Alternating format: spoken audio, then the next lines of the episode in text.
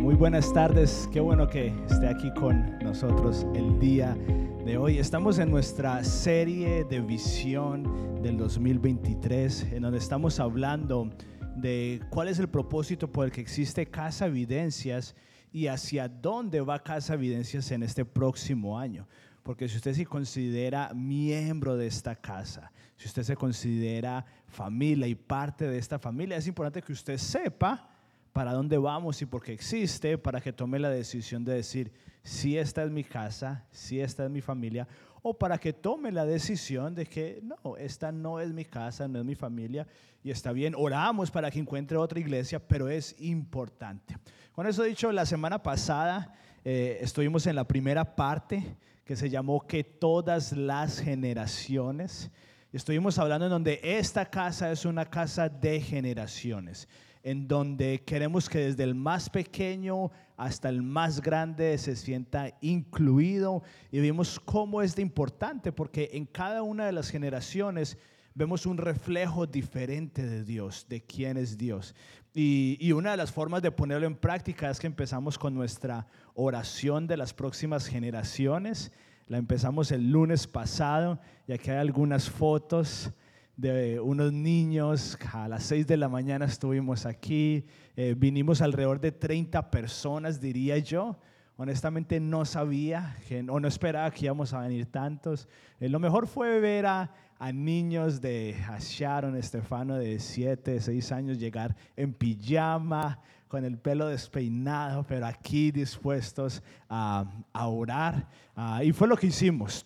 Y fue lo que empezamos la semana pasada. Así que lo animamos a que nos acompañe. Estamos orando por todas las generaciones, ya sea que usted tenga hijos o no, que quiera tener hijos o que sea tío o abuelo. Está abierto para todos.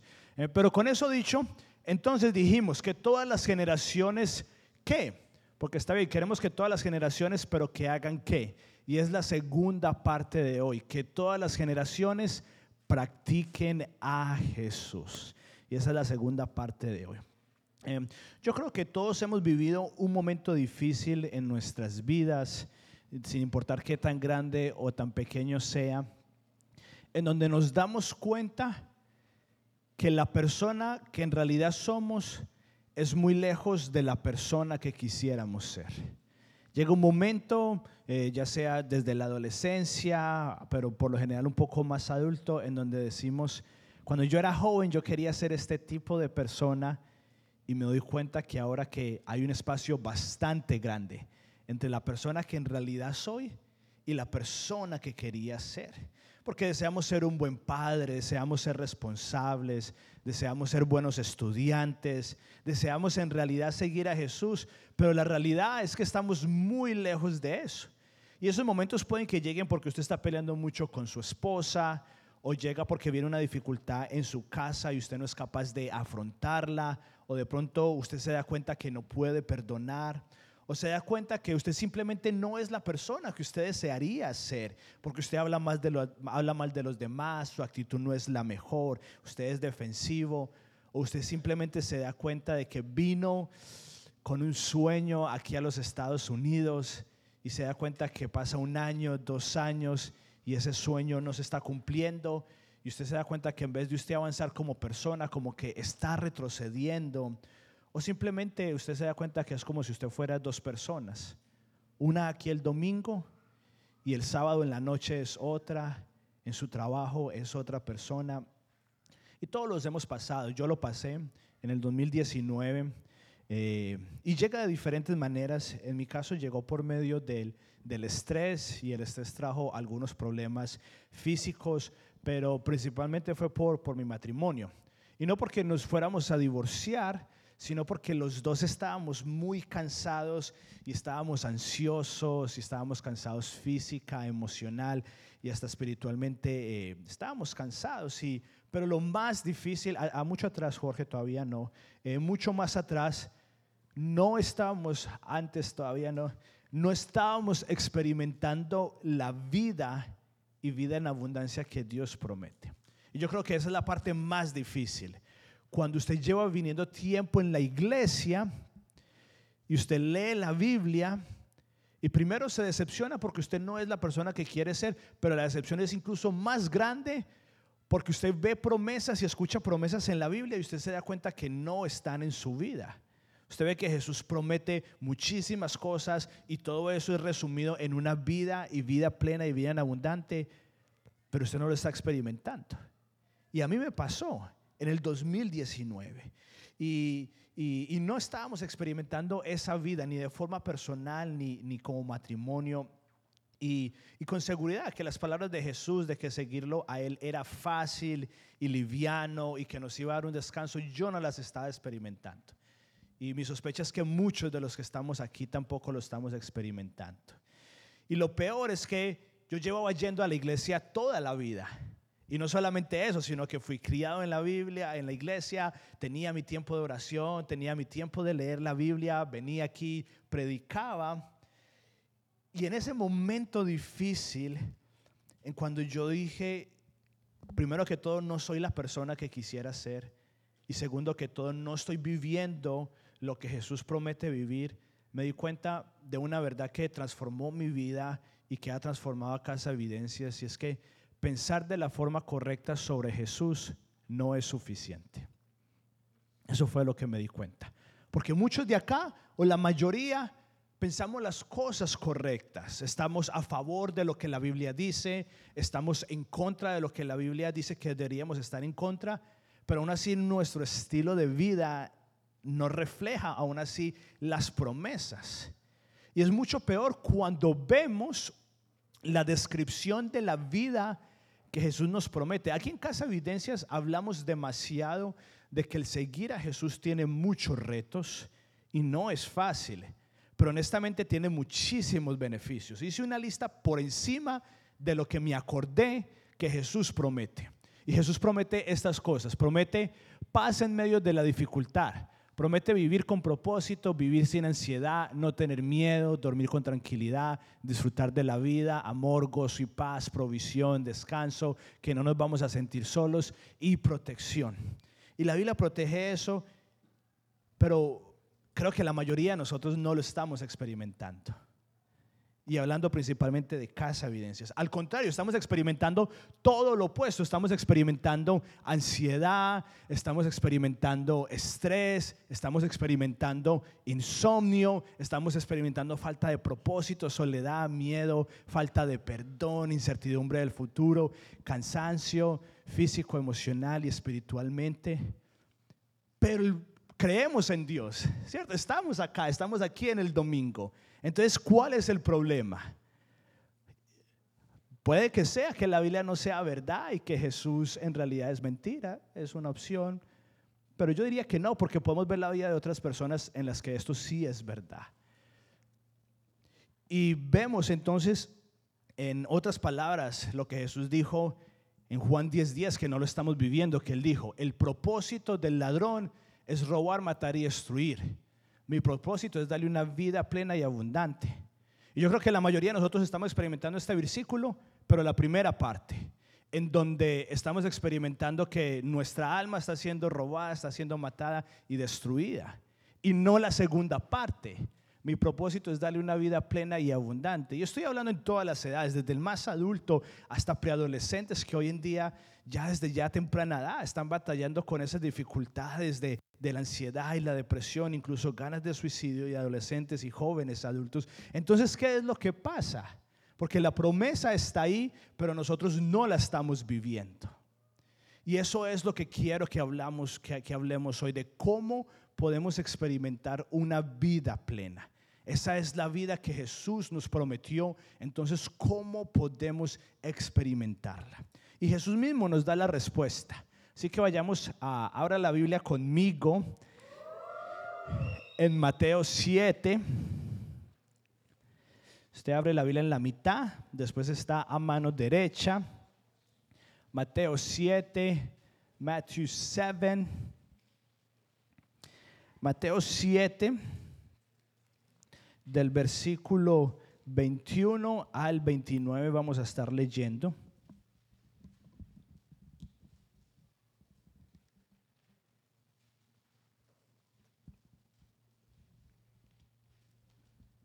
Ahora, antes de leerlo, quiero decirle algo. Hay muchas cosas en la vida que nosotros no escogemos. Como por ejemplo, no escogemos en la familia que nacimos, no escogemos el país donde nacimos, eh, con seguridad que usted no escogió la cara que le tocó, ni yo escogí la mía, sino probablemente hubiera escogido una, una un poquito mejor. Hubiera escogido la cara de... Bueno, aquí no hay nadie que yo hubiera escogido, hubiera escogido de pronto...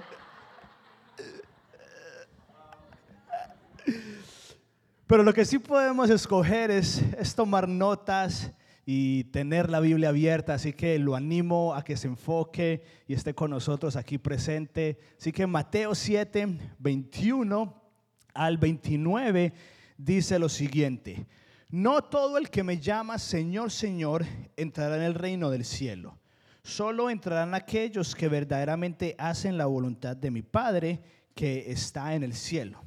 El día del juicio muchos me dirán, Señor, Señor, profetizamos en tu nombre, expulsamos demonios en tu nombre e hicimos muchos milagros en tu nombre. Pero yo le responderé, nunca los conocí. Aléjense de mí ustedes que violan la ley de Dios. Todo el que escucha mi enseñanza y la sigue es sabio como la persona que construye su casa sobre una roca sólida. Aunque llueva a cántaros y suban las aguas de la inundación y los vientos golpeen contra esa casa, no se vendrá abajo porque está construida sobre un lecho de roca. Sin embargo, el que oye mi enseñanza y no la obedece es un necio, como la persona que construye su casa sobre la arena. Cuando vengan las lluvias y lleguen las inundaciones y los vientos golpeen contra esa casa, se derrumbará con un gran estruendo. Cuando Jesús terminó de decir esas cosas, las multitudes quedaron asombradas de su enseñanza porque lo hacía con verdadera autoridad, algo completamente diferente de lo que hacían los maestros de la ley religiosa. Ahora, un poco de contexto de este pasaje. Este es el final de lo que famosamente y comúnmente se le conoce como el Sermón del Monte.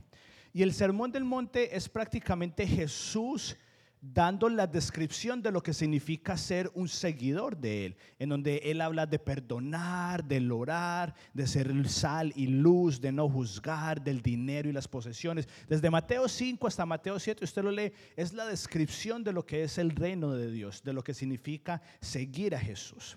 Ahora, haga de cuenta que aquí Jesús estaba dando sus enseñanzas más importantes, por así decirlo, estaba como quedando su serie de visión. Pero hay un detalle muy importante que no lo vemos porque Mateo fue escrito para los judíos, pero para ellos era muy obvio. Y el detalle es que Jesús le estaba dando estas enseñanzas al mismo pueblo judío. Se lo estaba dando a personas que ya creían en Dios. Entonces, para ellos estas enseñanzas no eran nuevas. Recuerda que mucho de nosotros lo del Nuevo Testamento es un reflejo del Antiguo Testamento. Entonces, estas enseñanzas de Jesús eran, eran casi que una, una, al volver a decirlo del Antiguo Testamento, pero incluso las elevaba.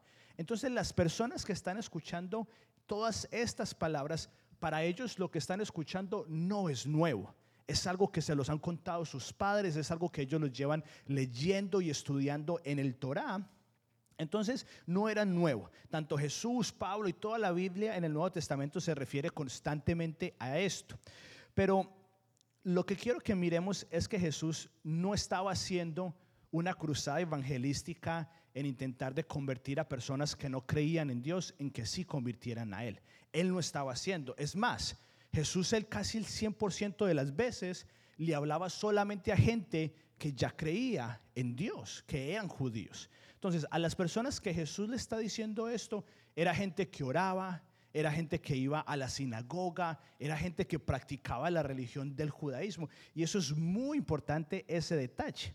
Porque entonces, después de que Jesús les da todas estas, estas enseñanzas con las que ellos ya están familiarizados, haga de cuenta que es como si fuera el mismo público que está acá el, Jesús le está hablando a la iglesia, por así decirlo. Estas enseñanzas son para las personas que ya están en la iglesia.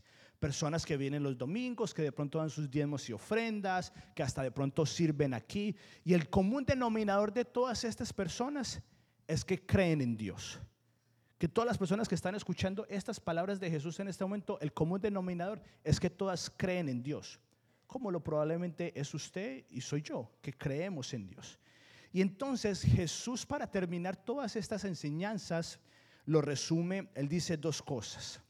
El primero dice, no todo el que me llame Señor va a entrar al reino de Dios, solo el que, el que obedece mis palabras. Entonces, lo primero que Jesús está dando a entender es que hay algunos que creen, pero no obedecen. Hay algunos que creen en Dios, porque era el pueblo, al, público que le estaba hablando, como es aquí. Hay algunos que creen en Dios, pero no necesariamente obedecen. Y lo segundo que él estaba diciendo es que todo el que escucha mis enseñanzas y las pone en práctica es sabio. Entonces primero dice, muchos van a creer y no van a obedecer. Y hay otros que creen, pero no ponen las palabras mías en práctica. Y eso es a lo que queremos ir hoy, la importancia de practicar. Por eso hoy se llamó practique, todas las generaciones practiquen a Jesús. Y esa palabra práctica eh, en el idioma original, pues no sé cómo decirla, se dice poyeo creo, y significa comprometerse, hacer, trabajar, realizar. Así que esa es la diferencia. Es como si Jesús estuviera diciendo, hoy en día, aquí en Casa Evidencias, hay dos tipos de personas.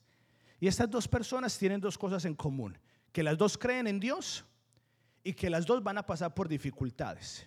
Yo creo que si usted lleva viviendo un par de años, ya sabe que sin importar si usted sigue a Jesús o no, van a pasar dificultades. Niños, adolescentes, preadolescentes. Eso es lo mismo. Y Jesús dice que la diferencia entre esos dos tipos de personas es sobre qué están construyendo su vida.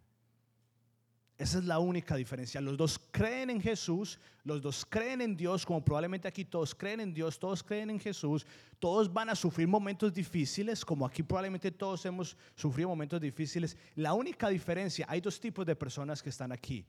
Los que están construyendo su casa sobre la arena y los que están construyendo su casa sobre la roca. La diferencia es que uno pone en práctica las enseñanzas de Jesús. Esa es la diferencia. Todos creemos aquí. La gran diferencia es que hay algunos pocos que ponen en práctica lo que escuchamos los domingos y hay otros, la mayoría, que solamente escuchan y no ponen en práctica. Y déjeme hacerle una pregunta, que probablemente nunca, nunca nos hacemos esos tipos de preguntas, pero pero hay una posibilidad. Si lo que usted más teme en la vida llegara a suceder, ¿qué pasaría con usted? Que se muera su esposo, que se muera su esposa, que usted no pierda su casa. Si lo que usted más teme en la vida llegara a suceder, if what you feared the most came to happen, what will happen with you? Porque nadie está excepto de eso. No estoy diciendo que le vaya a pasar, pero puede que le pase. Y a algunos de ustedes les ha pasado. Si no lo peor, algo cercano. Entonces, ¿cuál es la diferencia de las personas que Jesús le dice son vientos y mareas estos momentos difíciles? ¿Cuáles son las diferencias de las personas que son capaces de soportarlas, incluso cuando les puede pasar lo peor, y las personas que no? Y es un tema que Jesús dice una y otra vez. Es un tema escondido en los evangelios, pero que disimuladamente los escritores de los evangelios hacen una diferencia sumamente grande. Y la próxima vez que vea los evangelios usted se va a dar cuenta de lo que le voy a decir. Y es que Jesús constantemente hace una diferencia grande entre los creyentes y los discípulos. Una y otra y otra vez.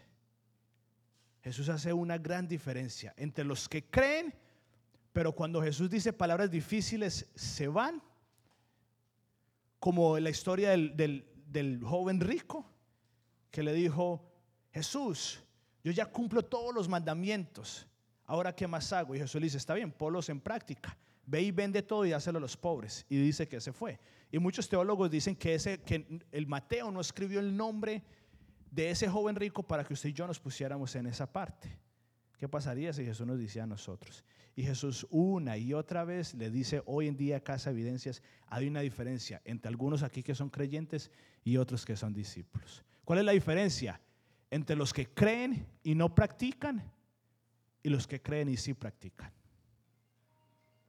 Esa es la gran diferencia. Y Santiago, el apóstol Santiago lo dice de una mejor manera. Miren lo que dice en Santiago 1. Dice, no solo escuchen la palabra de Dios, tienen que ponerla en práctica. De lo contrario, solamente se engañan a sí mismo.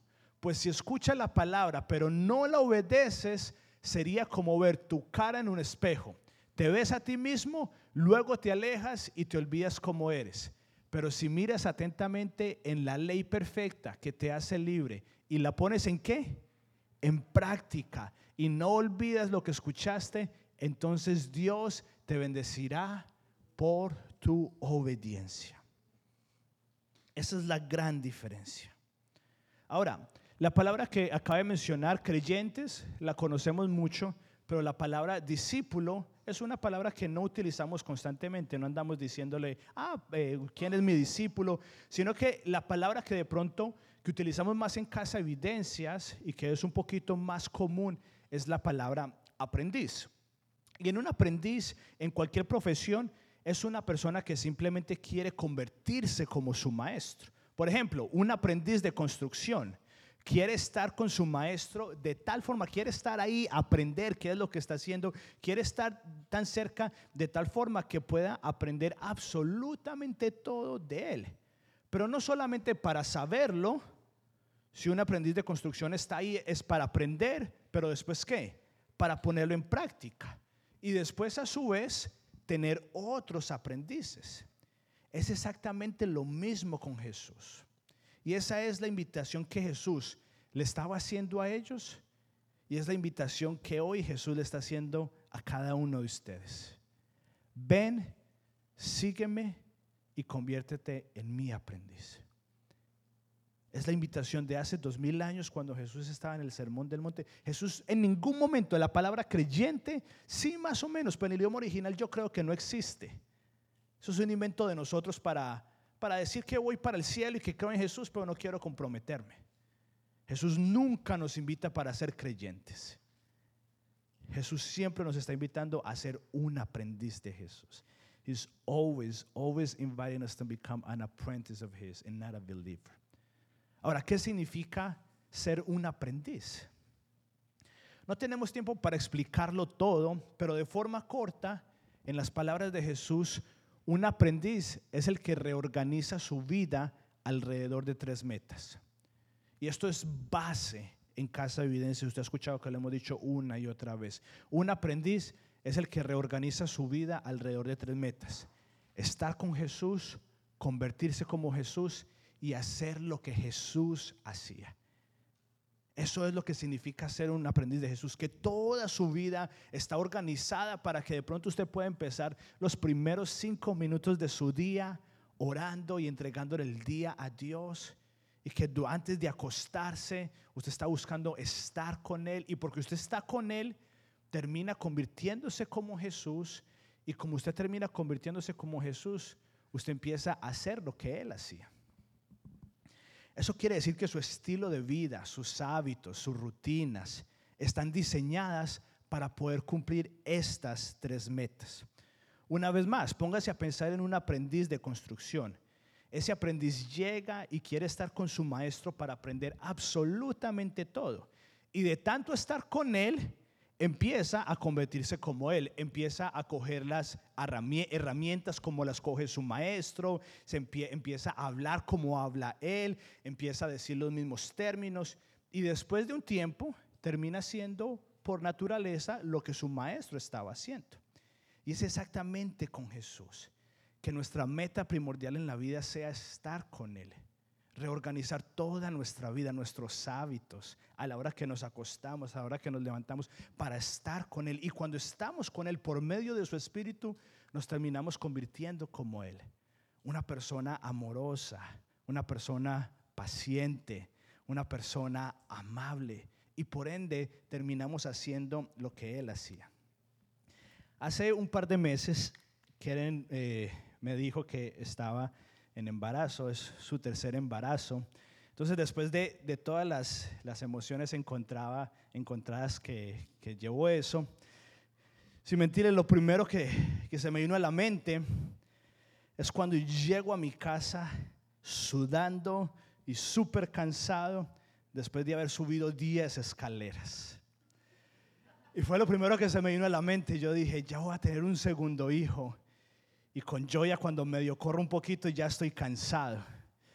Entonces yo dije, mi meta va a ser que dentro de nueve meses, ahorita es nueve menos, dentro de seis meses, pero cuando Keren me lo dijo, dijo, mi meta va a ser de que voy a tener, voy a estar saludable. Voy a, voy a ser de esos que, que, que, sacan, que sacan la basura con una mano y con la otra levanta el mueble para que su esposa pueda aspirar.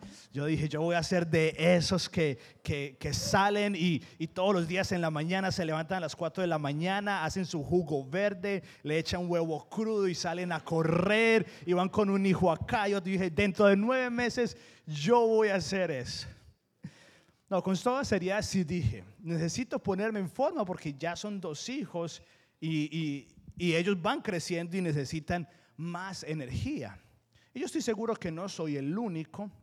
Muchos hombres quisiéramos estar en buena forma. Pero ¿cuál es el problema? Que muchos queremos tener el cuerpo de papá en forma, pero no estamos dispuestos a tener el estilo de vida de un papá en forma. No estamos dispuestos a acostarnos más temprano, no estamos dispuestos a contarle a la carne, a, las bebidas oscuras, por no decir las gaseosas. No estamos dispuestos a hacer esos cambios. Queremos los resultados. Yo quisiera en nueve meses estar en forma y decir que puedo salir con mis hijos, con mi hija y correr y estar con ellos. Pero si no estoy dispuesto a reorganizar mi vida y a tener ese estilo de vida, es solamente iluso. Y nos pasa lo mismo con Jesús. Queremos los beneficios de Jesús, pero no queremos adoptar el estilo de vida de Jesús. We want the benefits of Jesus, but we don't want to live like he does or like he did.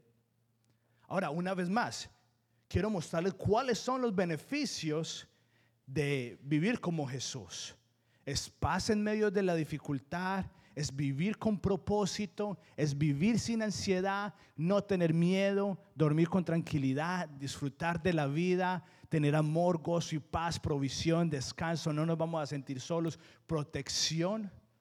Son unos buenos beneficios y están a nuestro alcance y podemos lograrlo. Pero si queremos los beneficios de Jesús, debemos de adoptar el estilo de vida de Jesús. No hay de otra. Es imposible que yo quiera ser un buen futbolista si no entreno. Es imposible que yo pueda ser un buen artista si no practico. Es imposible que yo quiera ser un buen músico si no tengo tiempo para practicar y tener el estilo de vida. Una persona saludable ha reorganizado su vida. Probablemente se acuesta más temprano, toma mucha agua, se levanta más temprano, va al gimnasio reorganiza su vida. Y es lo mismo que Jesús nos está invitando. De que reorganicemos nuestra vida. Y de la forma en que reorganizamos nuestra vida y de la forma que tenemos el estilo de vida de Jesús es por medio de las prácticas, que es de todo lo que hablamos acá. Que las prácticas es lo que muchas veces se le conoce como disciplinas espirituales. ¿Y por qué es tan importante eso? Mi hija ahorita tiene dos años y está aprendiendo a ir al baño por segunda vez. Esta vez vamos muchísimo mejor. Pero nosotros le hemos leído todos los cuentos sabidos y por haber y le hemos dicho, aquí es donde se hace. Aquí usted se baja los pantalones y se sienta y hace lo que nadie puede hacer por usted. Se lo hemos dicho y se lo hemos mostrado, pero eso no es suficiente. Llega un punto en el que ella tiene que empezar a practicarlo. Y al principio no es fácil para ella, o no ha sido fácil. Una vez sí lo hace, cinco veces no lo hace, pero entre más lo practique, más empieza a estar dentro de su capacidad de poder ir al baño, hasta el punto que llegue a ser una persona madura como usted y como yo, que podemos aguantarnos, eso espero. Pero estoy que en base a práctica. Es lo mismo con Jesús. En Filipenses Jesús dice, el Señor está cerca, no estén ansiosos, sino que en todo oren y entregueselo a Dios. Claro, al principio es difícil, pero si entendemos de que estamos practicando, y de que al principio estoy muy ansioso, pero empiezo con cinco minutos mis días, está bien, lo hice una vez y otras veces no pero empiezo a ver esos beneficios y empiezo a practicarlo, en donde después de un mes orar por cinco minutos, después puedo orar por diez minutos. Y todavía sigo estando ansioso, pero lo sigo haciendo. Y después llega un momento en donde está dentro de mi capacidad empezar la primera hora del día leyendo la Biblia en silencio, delante del Padre, diciéndole, Dios, hoy tengo estas dificultades y estoy ansioso, pero sé que tú estás cerca. Es cuestión de práctica y es por eso aquí todos decimos, es en base a práctica. Por eso es que los invitamos que vayan a los grupos evidencias. Porque venimos aquí los domingos, escuchamos algo y se nos olvida. Pero cuando lo practicamos es muy diferente. Ahora ya casi, no para terminar, pero para ir a la conclusión. Estaba leyendo Génesis y estaba leyendo la semana pasada Génesis 3 y me llamó algo mucho la curiosidad porque honestamente hace mucho tiempo no leía Génesis. Y mire lo que dice en Génesis 3, dice, la serpiente era el más astuto de todos los animales salvajes que el Señor Dios había hecho. Cierto día le preguntó a la mujer, ¿de, ¿de veras Dios les dijo que no debían comer del fruto de ninguno de los árboles del huerto? Claro que podemos comer del fruto de los árboles del huerto, contestó la mujer. Es solo del fruto del árbol que está en el medio del huerto que no se nos permite comer. Dios dijo, no deben comerlo, ni siquiera tocarlo. Si lo hacen, morirá. No morirán, respondió la serpiente a la mujer. Dios sabe que en cuanto coman del fruto, se les abrirá los ojos y serán como Dios con el conocimiento del bien y del mal. Las mejores mentiras son las que tienen un elemento de verdad. La serpiente que le dijo, Dios dijo que no puedes comer de ningún árbol, eso fue lo que la serpiente le dijo. Pero eso no fue lo que dijo Dios. Dios dijo, no puedes comer de un solo árbol. Entonces tenía un elemento de verdad que Dios le había dicho a Adán y Eva, no coman, pero las mejores mentiras tienen un elemento de verdad y un elemento de mentira.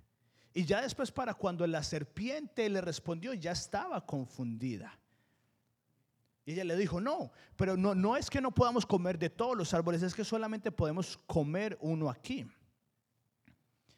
Y la mujer ya le había puesto atención. Y después, ¿qué le dijo el enemigo? ¿Qué le dijo la serpiente? Dios no quiere lo mejor para ti. Él solamente está intentando que tú no seas mejor.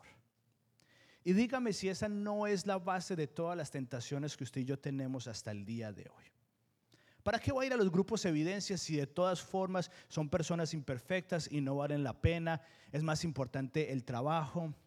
En realidad sí vale la pena, en, en, realidad sí vale la pena esperar hasta el matrimonio para tener relaciones sexuales. No, vámonos a vivir juntos. Al final es lo mismo. To follow Jesus since a young age, it doesn't matter. That's boring. It's for all people. Venir los domingos a la iglesia, ¿para qué? Necesito más dinero, es lo que más te va a hacer feliz. Es la misma tentación replicada del, jardín del Edén en cada uno de nosotros. Perdonar, no, ¿por qué? Él no se lo merece vas a mostrar que eres débil. Sacar un día de descanso, ni qué locura. Necesitas el dinero para poder sobrevivir. Y es a lo que el enemigo siempre ha ido. Cada una de las tentaciones con las que usted y yo batallamos es un problema de confianza, de confianza en Dios. Mire, estas palabras no son mías, son de un pastor en Portland.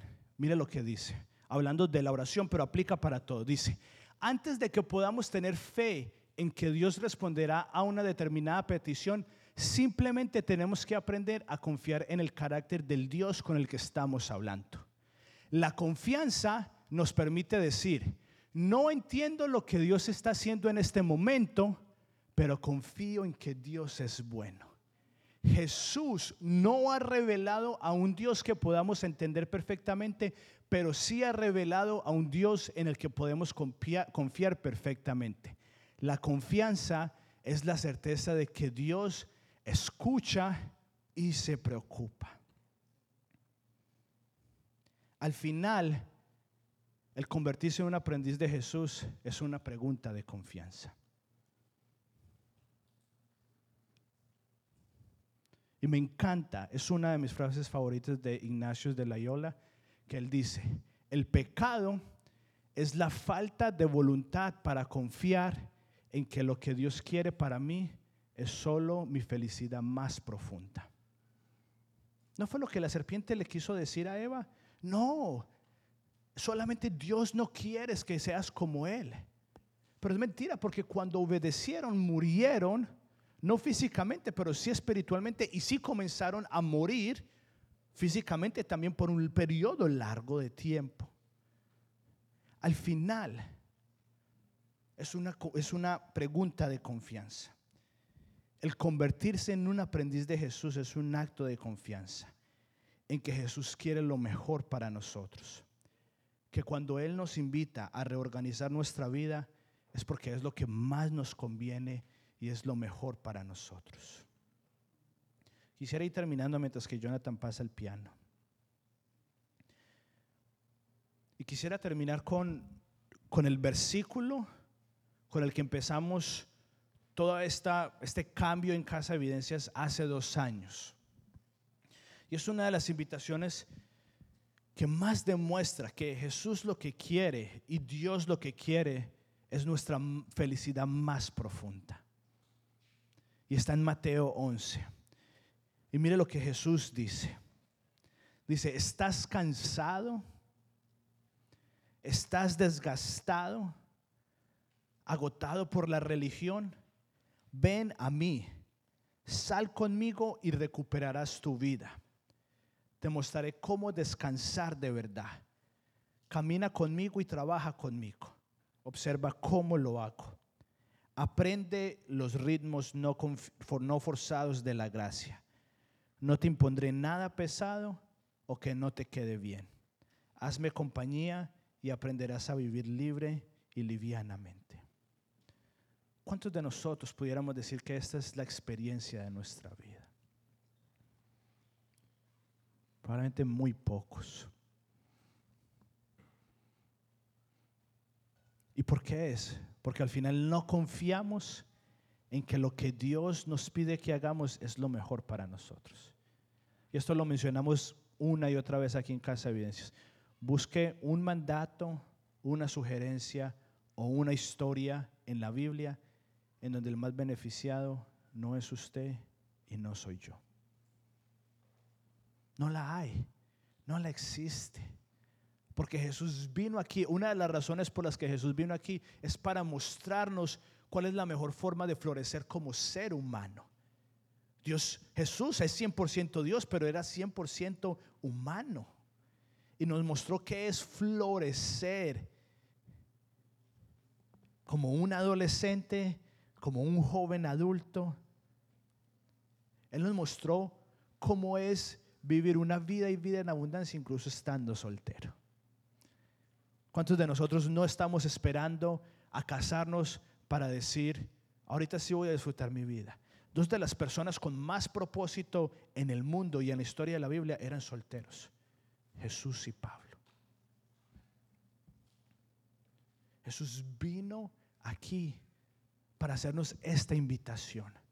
¿Cuántos no estamos cansados físicamente y hay disciplinas y prácticas físicas y, este cansado es cansancio físico y cansancio emocional. La teología del cansancio en la Biblia es súper grande. Todos los días en Génesis, en Génesis 1 y 2, el día empezaba en la noche cuando dormían. ¿Y cuántos de nosotros no estamos cansados? Batallando en este momento para no dormirnos porque estamos cansados físicamente. ¿Y cuántos no estamos desgastados? Agotados por la religión porque hemos intentado una y otra cosa y no ha funcionado. Y la invitación que Jesús nos está diciendo es, ven, sal conmigo para que recuperes tu vida. Ven, te voy a mostrar a descansar de verdad. Camina conmigo. Si hay un trabajo, si es un moverse, es un reorganizar de nuestra vida. Ven conmigo y trabaja conmigo y observa cómo lo hago. Mírame. See how I do it and come out with me and live like I do. Y aprende los ritmos no forzados de la gracia. Y no te impondré nada pesado o que no te quede bien. Hazme compañía y aprenderás a vivir libre y livianamente. El convertirnos en un aprendiz de Jesús es decir, sí confío en Dios y el no convertirnos en un aprendiz de Jesús, es decir, no confío en Dios. Porque simplemente no creo que lo que Él promete va a pasar. Es un asunto de confianza. El miércoles pasado tuvimos una cita en, el hospital para la ecografía con Keren. Y fue aquí en el hospital de Inglewood. Y entramos al estacionamiento y fuimos al primer piso, al segundo, y, a todo, bueno, voy a hablar en primera persona, me da rabia cuando creo que, que hay un espacio para meterme en el parqueadero y voy a meterme y son esos carros pequeños y yo no sé por qué los siguen haciendo, deberían descontinuarlos o entrarles la, la entrada prohibida a los parqueaderos. Fuimos al tercero, al cuarto, hasta el último piso y no encontramos ningún parqueadero. Entonces bajamos, fuimos al sótano y no encontramos nada y ya estaba llegando el tiempo para la cita. Y anteriormente ya hemos ido varias veces al hospital de Inglewood porque ahí nació mi otra hija y yo veía que había ballet parking.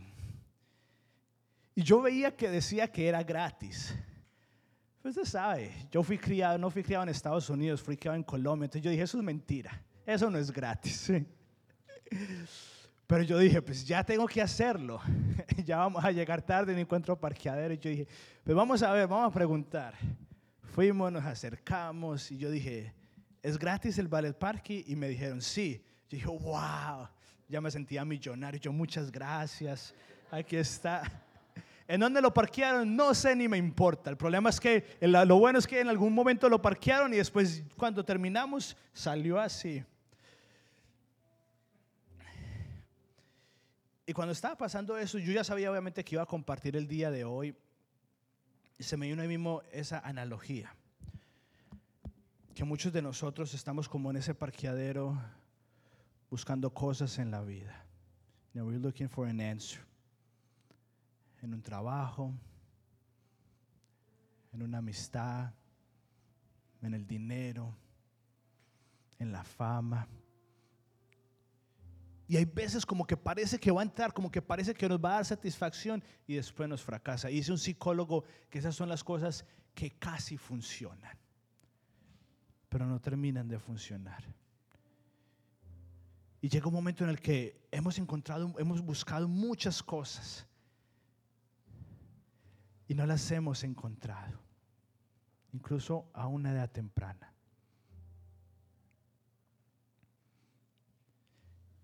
Y está esa invitación. Usted alguna vez escuchó de Jesús, usted cree en Jesús y es como ese ballet parking. Usted dice, es que es muy bueno para ser verdad. Es muy bueno que, que, el ballet parking sea gratis, yo no sé. Y usted ha escuchado estas muchas invitaciones aquí porque casi cada ocho días hablamos de convertirnos en un aprendiz de Jesús. Y en algún momento hay que tomar esa decisión de confianza. Porque al final, detrás de cada uno de nosotros, yo sé que todos aquí, desde el más joven hasta el más grande, si estamos aquí es porque en realidad queremos seguir a Jesús. Pero de pronto usted no lo ha, no lo ha dicho de esta forma exactamente, pero yo creo que detrás de usted está esta pregunta. ¿Y si me convierto en un aprendiz de Jesús y no es todo lo que yo esperaba? Consciente o inconscientemente, puede que sea la razón por la que usted todavía no ha dado ese paso. ¿Y qué tal si voy al ballet park y en realidad no, no era gratis, no es gratis? ¿Qué tal si en realidad tomo ese paso de no ser creyente y ser un aprendiz de Jesús? Y vendo todo, el terreno, y vendo todas mis posesiones para comprar un terreno, como la historia que dice Jesús. Y si dejo mi trabajo, porque sé que estoy haciendo mal, y si dejo esta relación que sé que no debo de estar, y si perdono a esta persona, y en realidad no es lo que yo esperaba. Yo le puedo decir qué es lo que yo pienso y usted puede leer la historia y, lo que muchas personas piensan y, leer la Biblia y eso ayuda. Pero al final es solamente una pregunta que usted puede responder. Al final la pregunta se trata de si confío en Dios o no, que Dios es un buen Padre.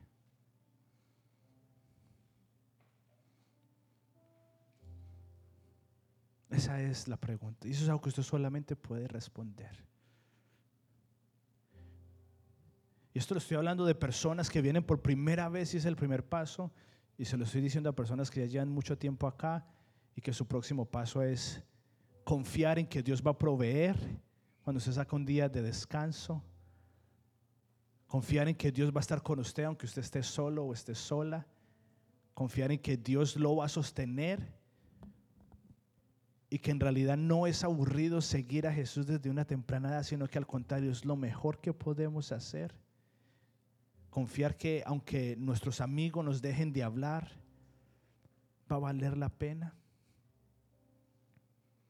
Al final es confiar lo suficiente en Dios para convertirse en un aprendiz de Jesús y reorganizar su vida. Para estar con Él convertirse como Él y hacer lo que Él hacía. Y cada ocho días, esto es, esto estamos hablando un mes de visión y es lo que vamos a seguir haciendo. De cada ocho días está la invitación de que usted escuchó la enseñanza y la ponga en práctica. Pero son dos tipos de decisiones. Una decisión de hoy ya convertirse en un aprendiz de Jesús.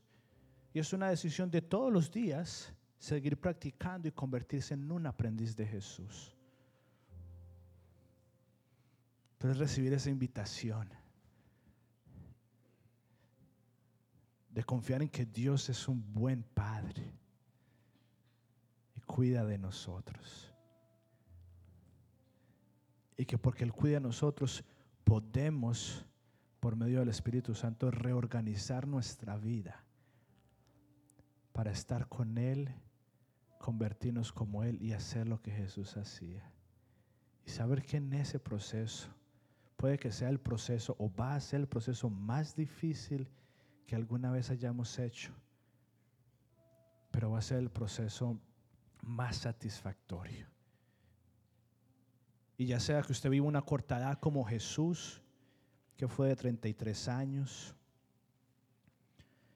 o que de pronto usted viva muchos años, que al final de sus días usted diga, valió la pena confiar en Dios. You know, it was worth trusting in Jesus since a young age.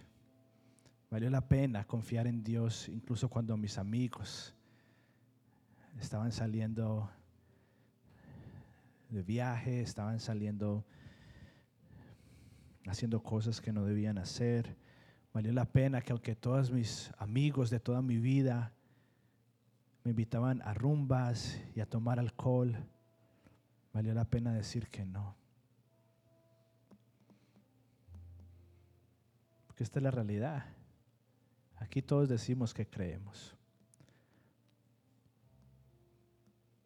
Pero en algún momento Jesús nos va a hacer la pregunta que le hizo a Pedro. ¿Y tú quién dices que eres yo? Justo antes de que todos los creyentes, creyentes, se voltearon y le dieron la espalda a Jesús. Y Pedro le dijo, tú eres el Hijo de Dios. Le dijo, ¿a dónde más voy a ir si solo tú tienes palabra de vida eterna? Y aquí, y Dios es tan bueno que ya sabe que usted tome la decisión hoy o la toma dentro de un año, Él siempre lo va a recibir. But why, why wait? ¿Por qué esperar? Si lo que estamos hablando es de una vida plena y abundante.